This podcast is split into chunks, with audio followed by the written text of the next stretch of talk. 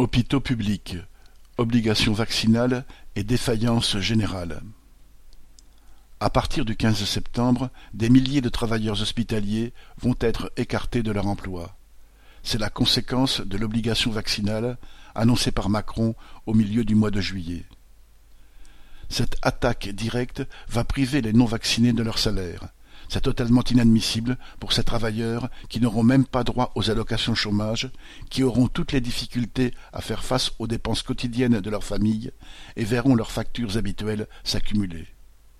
Mais ça l'est aussi pour tous les autres hospitaliers dont les services, au détriment aussi des malades qui en dépendent, sont à permanence dépourvus du personnel nécessaire à leur bon fonctionnement et qui le seront encore plus.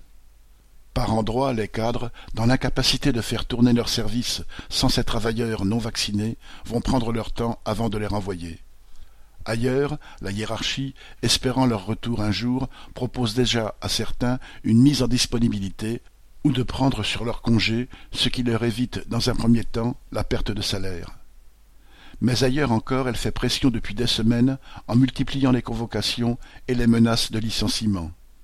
Il arrive qu'au lieu de recevoir un travailleur convoqué, les chefs se retrouvent face à une dizaine ou plus de collègues qui l'accompagnent et veulent riposter.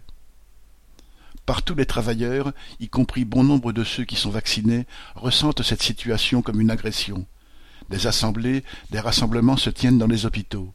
Cinq cents personnes ont manifesté le 14 septembre devant le ministère de la Santé. Elle protestait contre le gouvernement et les directions qui orchestrent cette manœuvre destinée à faire porter le chapeau de la crise sanitaire aux non-vaccinés, à ceux-là même qu'on a obligés à venir soigner lorsque les masques étaient rares ou lorsqu'ils étaient eux-mêmes infectés. Les cent mille morts du Covid ne sont pas la faute des hospitaliers visés aujourd'hui, mais celle d'un système qui ne fonctionne que pour le profit immédiat au détriment des dépenses utiles à la population.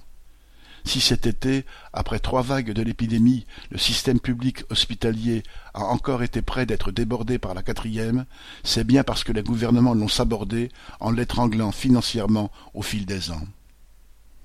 Cette obligation vaccinale ne peut qu'accroître la désorganisation des services hospitaliers.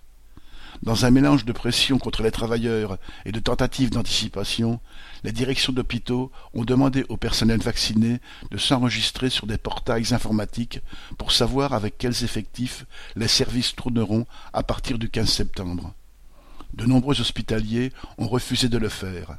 Ils ne veulent pas se plier aux injonctions venues d'en haut. Ils ne supportent ni les mensonges gouvernementaux actuels, qui prétendent qu'il n'y a pas assez de soignants vaccinés, alors qu'il n'y a pas assez de soignants tout court, ni ceux de l'an dernier qui ont mené l'ancienne ministre de la Santé, Agnès Buzyn, à une mise en examen. De manière croissante, les hôpitaux publics font face à une crise générale du recrutement de personnel. C'est patent depuis qu'en 2019, un mouvement parti des urgences s'est étendu pour réclamer une augmentation des moyens et surtout celle des salaires hospitaliers d'au moins 300 euros par mois. Le gouvernement, sous la pression, n'a pris que quelques mesures très insuffisantes au travers du Ségur de la santé pour répondre à cette crise. L'obligation vaccinale vient maintenant en plus de toutes les autres contraintes et pousse encore d'autres travailleurs à partir ceux qui ne veulent pas se faire vacciner et ceux qui n'en peuvent plus de courir en permanence, des horaires à rallonge et des jours de congé mangés par les remplacements imposés de collègues qui sont partis. Les directions d'hôpital sont de moins en moins capables d'organiser le fonctionnement des services touchés par la pénurie de personnel. Elles prolongent certaines fermetures de lits de l'été. Cette baisse de la capacité hospitalière sera peut-être permanente, en cohérence avec la politique gouvernementale continue de fermeture de lits et de suppression d'emplois. Tout le système hospitalier public est ainsi envoyé dans le mur, l'obligation vaccinale ne faisant qu'accélérer le processus. Lucien Détroit